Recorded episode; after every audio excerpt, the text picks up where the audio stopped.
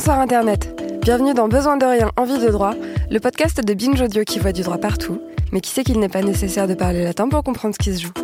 Je suis Clara Kane sur Internet et Clara Benjamin au barreau de Paris, et je suis avocate en droit de la propriété intellectuelle. Avec moi aujourd'hui pour le season final, Loïc Fouquet. Salut. Loïc a été avocat pendant 4 ans dans un grand cabinet euh, parisien prestigieux et il est désormais musicien professionnel. Et avec nous aujourd'hui, Raphaël Liotier. Hello Clara. Raphaël est avocat en droit du numérique dans un très grand cabinet parisien.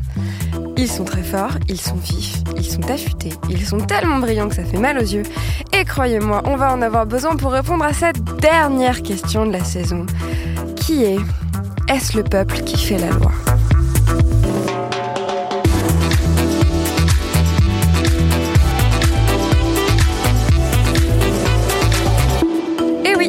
Saison de Besoin de rien, envie de droit, nous avons abordé la loi appliquée au cinéma, aux données personnelles, aux animaux, aux trolls et même aux dick pics. Alors, pour terminer ensemble, et parce que c'est la dernière, on a eu envie de vous parler de la loi c'est qui, la loi c'est moi, de on va voir c'est qui qui domine, et plus généralement, qui est-ce qui décide des règles qui régissent la vie entre les gens, les entreprises, les administrations, etc., etc., etc., etc. En effet, il est coutume de dire que la loi est l'expression de la volonté générale. On est parti pour une petite demi-heure à expliquer ce que ça veut dire. Alors, Loïc, qu'est-ce que ça veut dire tout ça? Ben, si vous demandiez il y a quelques années à Louis XIV euh, ou encore un peu plus loin dans le temps euh, au juge Dredd, il vous aurait répondu que la loi c'est moi. La loi c'est moi. Voilà. Et mais bon, est-ce que est-ce que c'est vrai? On va on va le vérifier. J'ai aussi entendu ce matin à la radio le, la tête de liste euh, européenne pour euh, urgence écologique, je crois, qui disait Une que des 34 listes. Voilà, qui disait que ces propositions étaient des propositions pour le souverain, le peuple qui déciderait de ce qu'il fallait faire. Donc le peuple Alors- maintenant c'est Louis XIV, donc du coup c'est le peuple qui fait Alors la loi. la question, la question, c'est est-ce que euh, Louis XIV, est-ce que c'est le souverain qui est, euh, enfin le, le roi qui est euh, la loi? Est-ce que c'est le juge? Est-ce que c'est le que c'est qui le est le peuple? peuple qui est le Voilà, roi? on est on est complètement perdu. Oui, Bon, mais Judge Dredd du coup là-dedans. Ju- bah, Judge Dredd, c'est le juge, mais est-ce que le juge. juge est la loi? Non, le juge, c'est quand même, ça reste le gardien des libertés.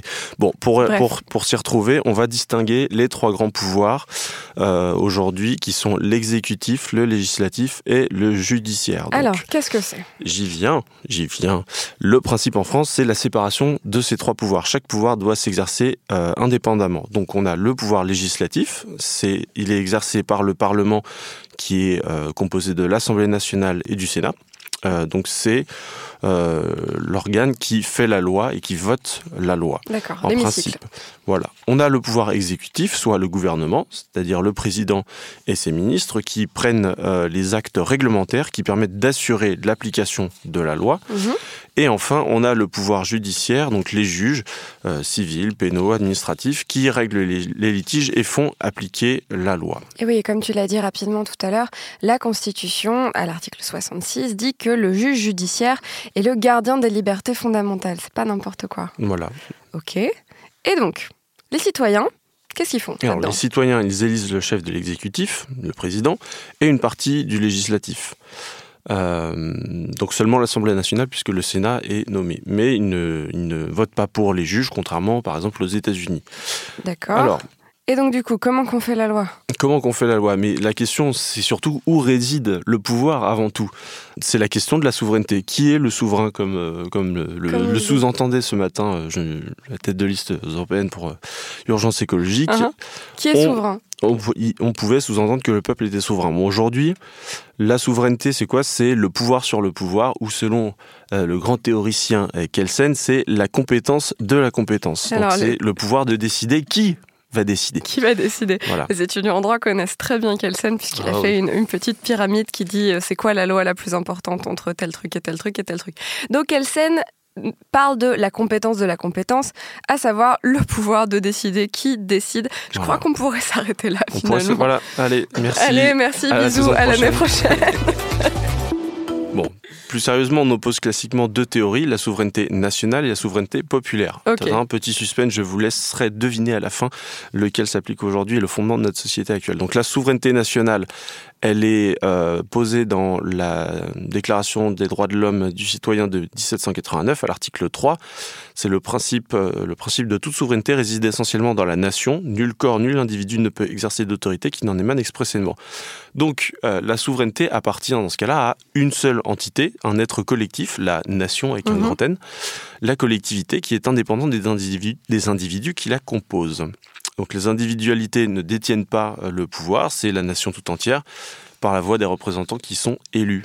Et alors, de l'autre côté, nous avons la souveraineté populaire. Voilà, alors la souveraineté populaire, c'est le pouvoir qui appartient au peuple, et le peuple qui est composé de l'ensemble des individus. Euh, c'est Rousseau qui en parlait dans le contrat social, ou encore, euh, encore un grand monsieur euh, pour, le, pour, pour le droit et, et notre société. Donc, la souveraineté nationale envisage le peuple comme un grand ensemble qui est la nation, alors que la souveraineté populaire euh, considère une somme de petites individualités qui toutes exercent Exactement. une souveraineté, c'est ça? Exactement. Et Rousseau disait que chacun n'a qu'une parcelle, mais participant au tout bénéficie de la puissance publique, de la puissance de l'ensemble. Voilà. Donc la souveraineté, euh, dans ce cas-là, elle est euh, dépendante des individus, personnes physiques. Les représentants sont dépositaires d'un mandat pour les représenter eux et leur volonté. Donc la, conséquence, elle est, simple, c'est que dans le cas d'une souveraineté nationale, on a une démocratie qui est représentative, on a moins de démocratie directe, euh, les référendums sont plutôt rares, alors que dans une souveraineté populaire, les représentants doivent rendre compte à, à leurs électeurs. Surtout, voilà, le principe, c'est de pouvoir contrôler, de révoquer les représentants si leur attitude ne correspond pas à la volonté des citoyens mm, qui, qui donnent un mandat. Donc, dans une hypothèse de souveraineté populaire, il y a la- il y a l'idée qu'on peut révoquer les, les élus. Notamment. En tout cas, qu'on peut, les, qu'on peut contrôler leur, leur attitude. Et alors, Bon. qu'est-ce qu'on fait en France? Alors aujourd'hui, bon, le suspense est, entier, mais je, je- je ne le fais pas durer plus longtemps. Aujourd'hui, la souveraineté populaire, elle n'est elle, elle, pas à la base de, de notre État moderne.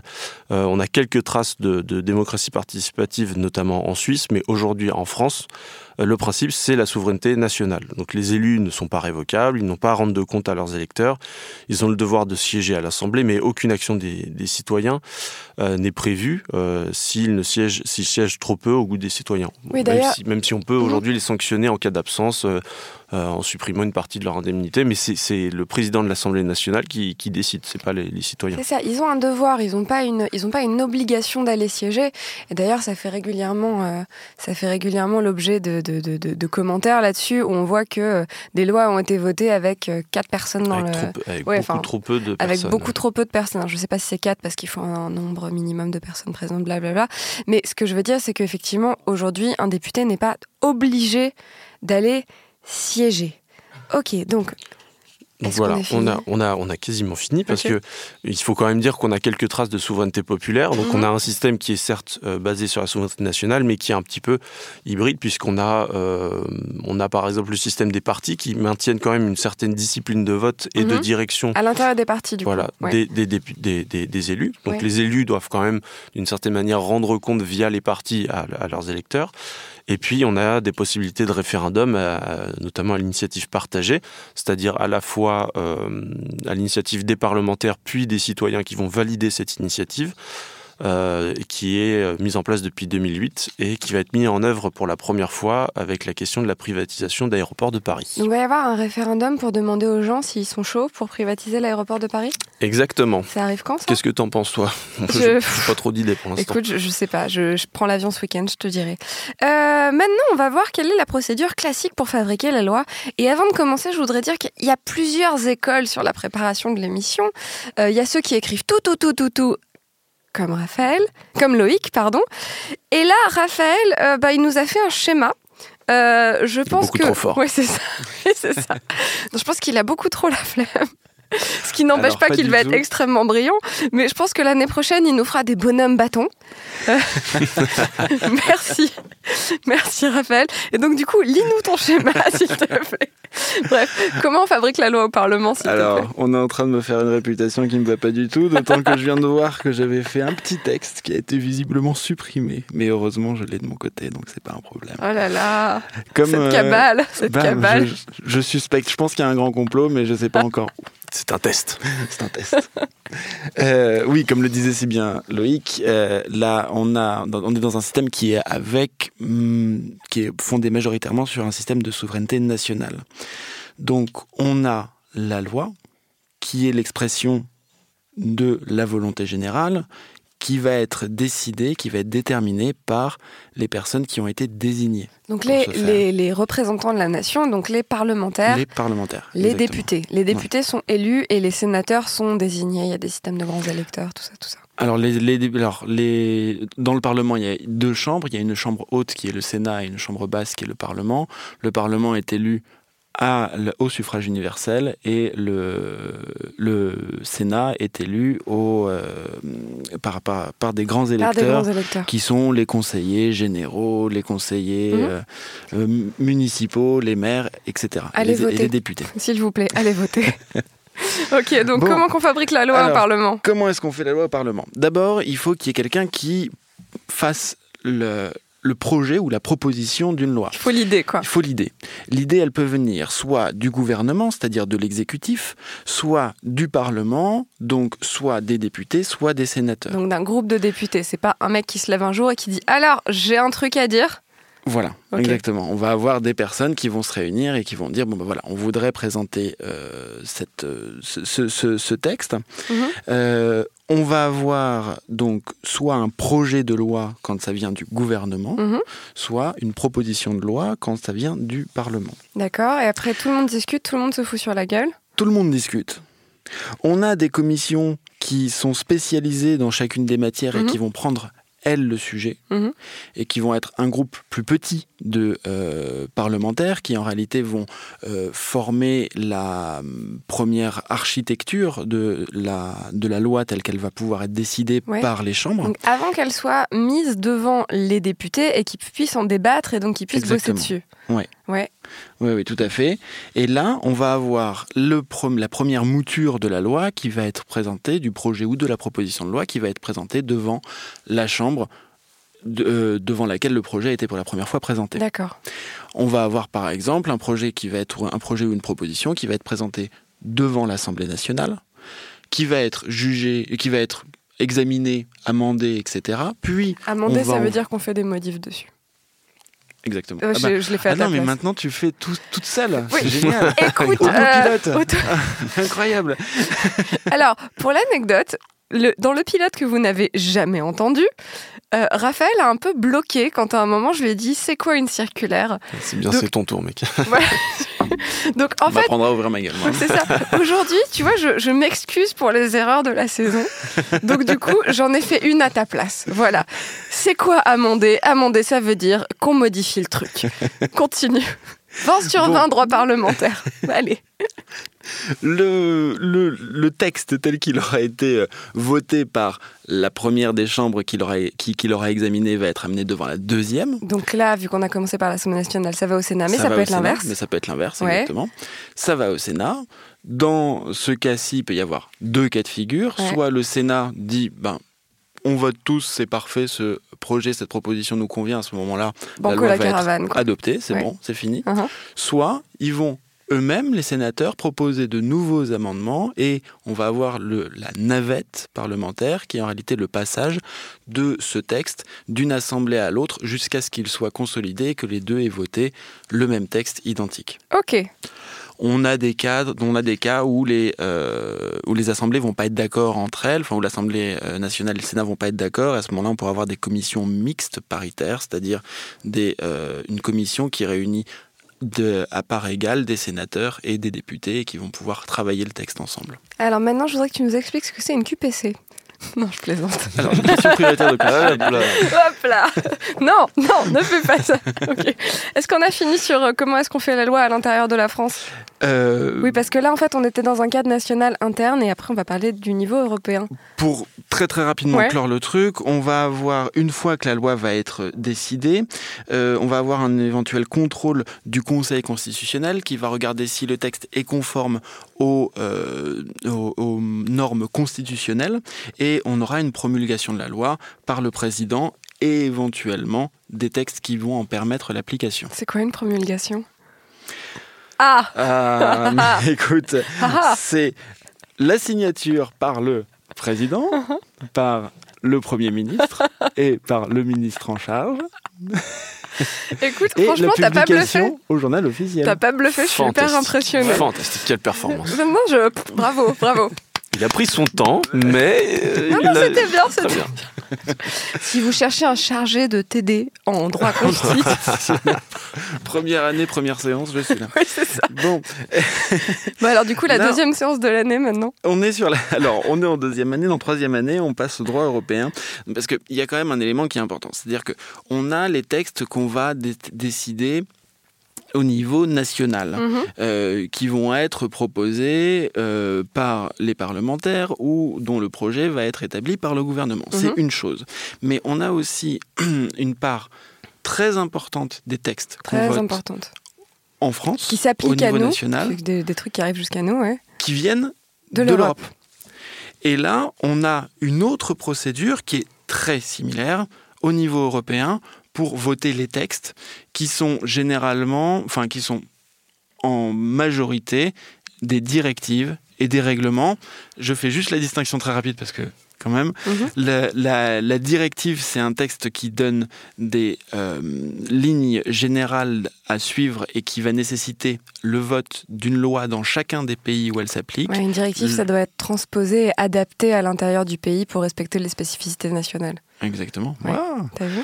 Et un règlement, ça va être d'applica- d'applicabilité directe. D'accord, donc un règlement, en gros, quand... c'est le cas notamment du RGPD dont on Mais on l'anniversaire peut, ces oui, mais on peut, on peut quand même, euh, enfin, on peut quand même adapter la loi, Mhm. la loi française à un règlement comme on l'a fait euh, Je voudrais, juste, avec le RGPD. je voudrais juste faire remarquer qu'on est tous très impressionnés à chaque fois que l'un de nous arrive à expliquer un truc juridique. Oui, alors c'est Euh, quand même notre boulot à la Oui, base. c'est ça. Ça devrait pas être impressionnant. Je suis très inquiète par le niveau auquel on en est arrivé chacun. Enfin bon, bref. Donc ça, c'était la procédure entre guillemets normale, classique, au niveau français et au niveau européen. Alors, au niveau européen, oui. Alors, après, au niveau européen, juste pour faire un, un petit tour très très rapide, euh, on va avoir le même, euh, le- la même sorte de jeu entre le Parlement européen et le Conseil de l'Union européenne, Mhm. avec éventuellement des phases de conciliation. Pour clore complètement ce chapitre-là, le, la loi en France elle a des domaines d'application qui sont restrictivement évoqués. Mhm. On a un article de la. Constitution qui prévoit la liste des champs dans laquelle, le, sur lesquels la loi va pouvoir être établie. Et puis on a complètement oublié ce truc-là, c'est le vrai. règlement C'est vrai, il y a une liste limitative des trucs qui Ouais. ne peuvent être traités que par la loi. que par la loi. Que par la loi. Et puis après, on a un autre texte, un, un exemple, ben, toute la détermination des crimes et des délits, les, euh, les, euh, les éléments qui sont relatifs à l'enseignement, à la propriété. Ok. Le, tous les autres euh, champs qui vont pouvoir être normés le seront par le biais du règlement, c'est-à-dire par l'exécutif. D'accord, directement par l'exécutif. Exactement. Donc directement le gouvernement qui, euh, qui va gérer son truc tout seul. Comment ça marche Exactement. Donc c'est l'ordonnance et le règlement. Alors, c'est enfin non, c'est pas l'ordonnance, ça va être vraiment le pouvoir réglementaire en tant que tel. Le- C'est juste pour clore un tout petit peu sur Oui. cet élément-là. Euh, on va pouvoir avoir des incursions du, euh, du règlement, du- de l'exécutif dans le pouvoir du législatif. Et c'est le cas pour le domaine de la loi, Mhm. notamment dans les procédures de vote, en tout cas, du fameux 49.3. Ah, le 49.3, ça faisait longtemps. Manu, faisait si tu nous écoutes. Et ce 49.3, en fait, permet de dire vous ne devez pas. voter. Ah non, pardon. Non, on fait Judge Dredd, le Oui, Seigneur des. Anneaux, on fait Mais tout. dès que quelqu'un dit vous, tu vois, ça se déroule Ça dans ma sort directement. Je suis mais turbulente ce matin, continue. Là, à ce moment-là, le, le gouvernement va dire aux parlementaires vous votez Ouais. ce texte directement, et si vous le votez pas, alors vous mettez en cause notre existence même. Donc à ce moment-là, en réalité, il faut que vous nous fassiez confiance. Et donc ça permet de chanter tout le process pour arriver à, au vote de la loi. Les- Passage en force, quoi. Ouais, ça les gens ils aiment bien en plus quand on, On aime leur bien, fait on ça. aime beaucoup. ouais. Mais on a Ouais. d'autres incursions possibles, évidemment. Vas-y, tu nous expliques? Ah ok, excuse-moi, c'est toi. Ok, pardon, pardon, Mais pardon. oui, parce de que, attends. Là, on dit que euh, le pouvoir législatif, il est exercé par le Parlement, etc. Mais en réalité, est-ce que est-ce que c'est absolument absolue, absolument absolue. Absolument. Eh de ben, mieux en mieux. Pas vraiment, parce que là, il y a quelques, on va dire quelques, euh, quelques exceptions à la- au principe de la séparation des pouvoirs et sous certaines, sous certaines conditions, le gouvernement, donc l'exécutif, mais aussi le peuple peuvent euh, faire la loi. Ah, donc le peuple peut faire la loi Le- Absolument, sous, sous- sous certaines conditions. Alors, Attention, tu vas voir, tu vas voir. Ouais. La pre- donc la Non première, mais déjà vrai, je l'exécutif. sais déjà, hein, mais c'est Mais juste non, pour tu vous. découvres. Vas-y, continue. Donc, le, le premier système, c'est le système euh, qui permet à l'exécutif de faire la loi, cette fois. Euh, c'est le système de euh, l'ordonnance. C'est-à-dire que il y a une disposition de la Constitution, l'article 38, euh, qui permet au gouvernement de prendre des mesures qui relèvent normalement du champ législatif, mais le Parlement va autoriser euh, exceptionnellement le gouvernement à prendre euh, des mesures qui auront vocation à devenir des lois. Donc il faut aller demander au Parlement l'autorisation pour avoir le droit de skipper le Parlement, c'est ça? Exactement. Alors, ce qui fait que l'autorisation du Parlement, elle va être euh, quand même limitée. Euh, sur le contenu et dans le temps, parce qu'il faut évidemment pas donner un blanc-seing euh, et un chèque en blanc, euh, si tu préfères, Non, non, au, gouvernement. Non mais un chèque, un chèque en blanc, je pense, c'est très, c'est très Macron ça, Vous tu vois. vivrez dans la crainte. Voilà. Et euh, donc, une fois que le gouvernement a pris dans le délai indiqué et sur le contenu euh, qui était précisé euh, les ordonnances, l'ordonnance elle doit être signée évidemment par le, par le président. Euh, et ensuite, le Parlement va ratifier ces ordonnances-là, parce que le, le- le- si- le, le Parlement a donné le pouvoir au gouvernement de, de- de proposer, en tout cas de, de faire des textes, il, doit, il garde quand même le dernier mot pour les, bon, les, les faire euh, leur, leur donner valeur législative. Est-ce qu'on pourrait avoir Voilà. un exemple de modification de la loi qui s'est fait par voie d'ordonnance? Bon, il y en a eu quelques-unes ces dernières années, je crois qu'il y a eu le Code du travail, Voilà, qui a été réformé par ordonnance. C'est les fameuses ordonnances Macron qui ont euh, voilà. refait de fond en comble en mode Valérie Dalmido le, le code du travail. voilà C'était ma meilleure ref. Continue. Valérie Dalmido du droit du travail, c'est parfait. Valérie Damido du droit du travail. D'ailleurs, nous vous conseillons cet excellent épisode de À bientôt de te revoir avec Valérie Damido. Ah, Non, fantastique. c'était super. Eh Vas-y, ben, Je vais continue. l'écouter directement. Yes. Alors, on est aussi, euh, sous certaines conditions, donc voilà, le gouvernement peut faire la loi, mais on a aussi, évidemment, le peuple, en dernier ressort, avec le référendum. Yes. C'est-à-dire que bah, le référendum, tout le monde connaît, c'est tout le monde est appelé à se prononcer aux urnes. Et personne n'y va. Ah, pardon, non, excuse-moi, ça, c'est ce qu'on dit Ah, après. quand même, quand même, voyons. Pour les européennes, bon, c'est pas tout, à- c'est pas évident pour tout le monde apparemment, mais bon. Donc le référendum législatif, il permet de faire adopter une loi directement par le peuple. Donc l'initiative, c'est le gouvernement ou le parlement, mais euh, le dernier mot, c'est le peuple. Ok. Voilà. Donc euh, c'est évidemment, ça reste limité sur un certain nombre de, de sujets parce qu'on considère qu'on on ne peut pas, il y a certaines choses qu'on ne peut pas remettre euh, en cause et qu'on ne peut pas euh, soumettre à la voix du peuple. Et donc aujourd'hui, l'article 11 de la Constitution limite à certains sujets comme l'organisation des pouvoirs publics, les réformes de politique économique, sociale, environnementale de la nation, les services publics aussi. Mhm. Voilà. Euh, T'as un exemple de référendum pour nous? bah, référendum, on va avoir aujourd'hui. Bon, c'est pas c'est- pas tout à fait un référendum législatif, c'est plutôt un, un référendum d'origine. Alors, est-ce qu'il est législatif d'ailleurs? Est-ce que c'est pas un type de référendum législatif, le référendum d'initiative partagée? Si, sans doute. Donc, bah, ça va être euh, la- la- L'aéroport de Paris. Voilà. D'accord, donc ça, c'est un type de référendum, mais il y en a d'autres. Il y en a d'autres. Il y a les référendums constituants quand on va euh, se prononcer sur euh, la, une réforme de la Constitution ou sur l'adoption d'une nouvelle Constitution. Mhm. On a des référendums euh, locaux, hein, euh, notamment euh, quand on va parler de sujets qui concernent euh, une région ou euh, une localité. Et c'est notamment le cas de, euh, du référendum qu'il y avait eu sur Notre-Dame-des-Landes, l'aéroport. Tout à fait. On est beaucoup sur les aéroports. hein. Oui, on est très, très aviation aujourd'hui. Très aviation. Voilà. On a, euh, le- on a l'adhé- l'adhésion d'un État à l'Union européenne qui est soumis à un référendum. Voilà. Et on voit que euh, ce référendum, cette question du référendum, c'est vraiment au cœur des débats actuels, notamment dans un contexte de gilets jaunes, de grand débat national. C'est quelque chose dont on a envie un peu. C'est quelque chose dont les gens ont envie de, cette, de, cette- de ce, de ce process de référendum. Bah, en fait, euh, notamment dans le- les revendications des Gilets jaunes, on voit qu'il y a quand même aujourd'hui une demande de, de plus de participation, de, démocratie participative, et surtout il y a une demande de souveraineté populaire, parce que au final, il y a des revendications comme la révocation des élus, un plus grand contrôle des élus. La révocation des élus, d'ailleurs, c'était le programme d'un certain parti politique? Bah, La France Insoumise en a fait un de ses chevals de bataille.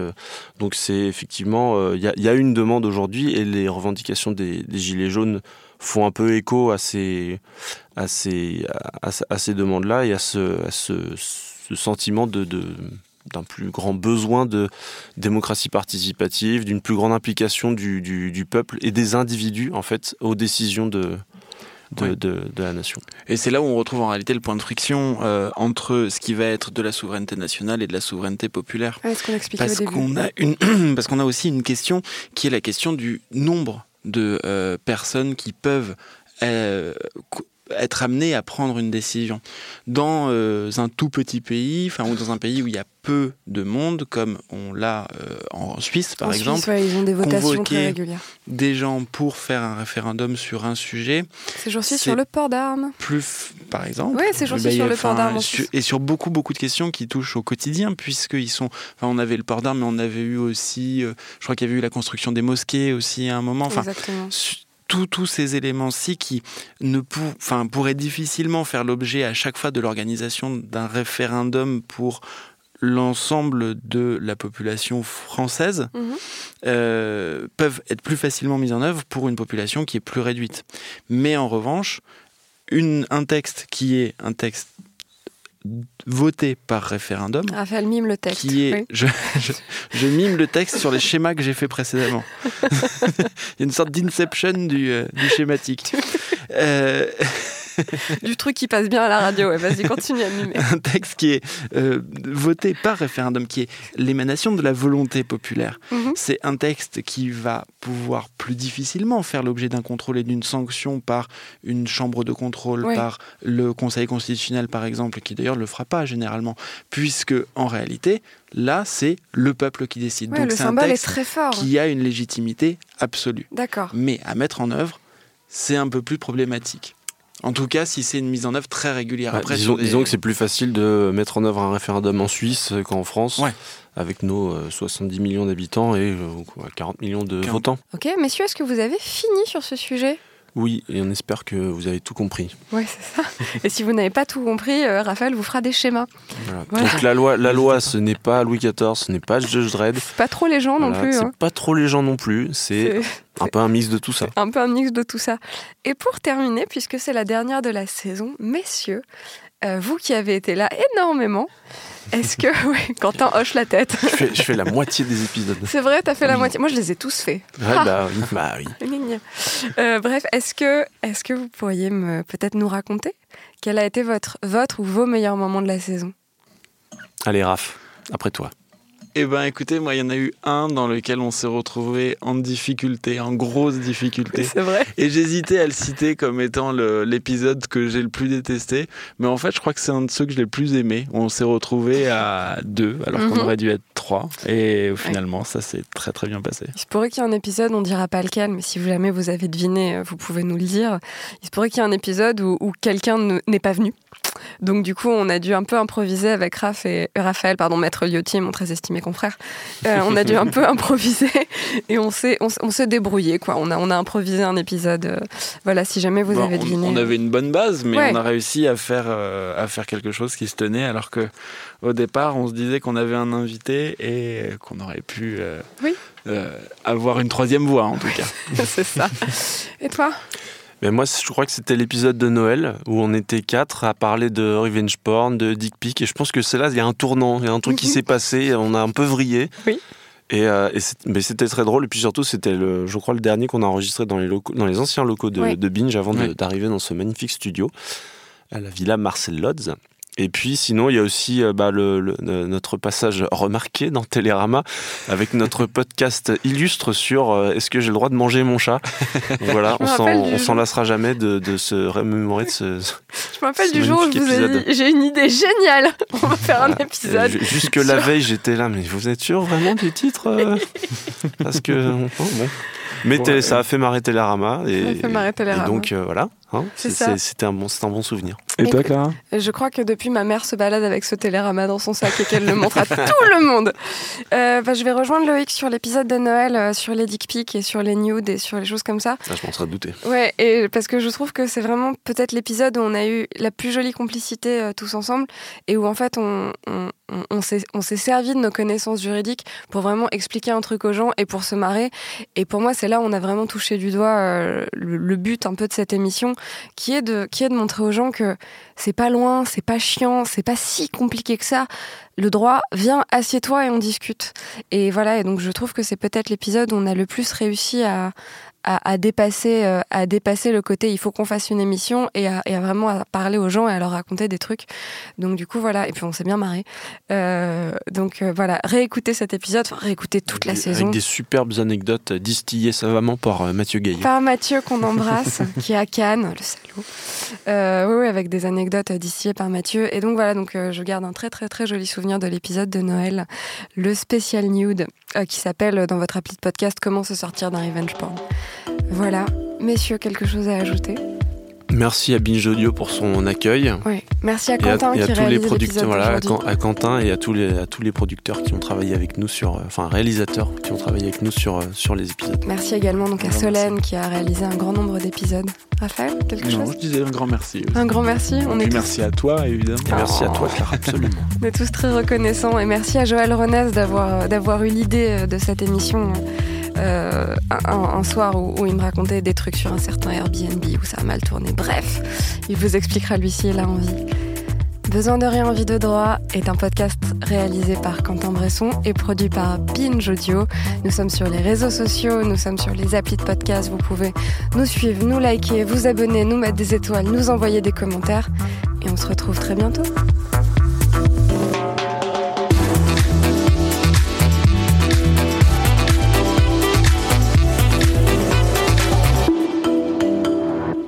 Binge.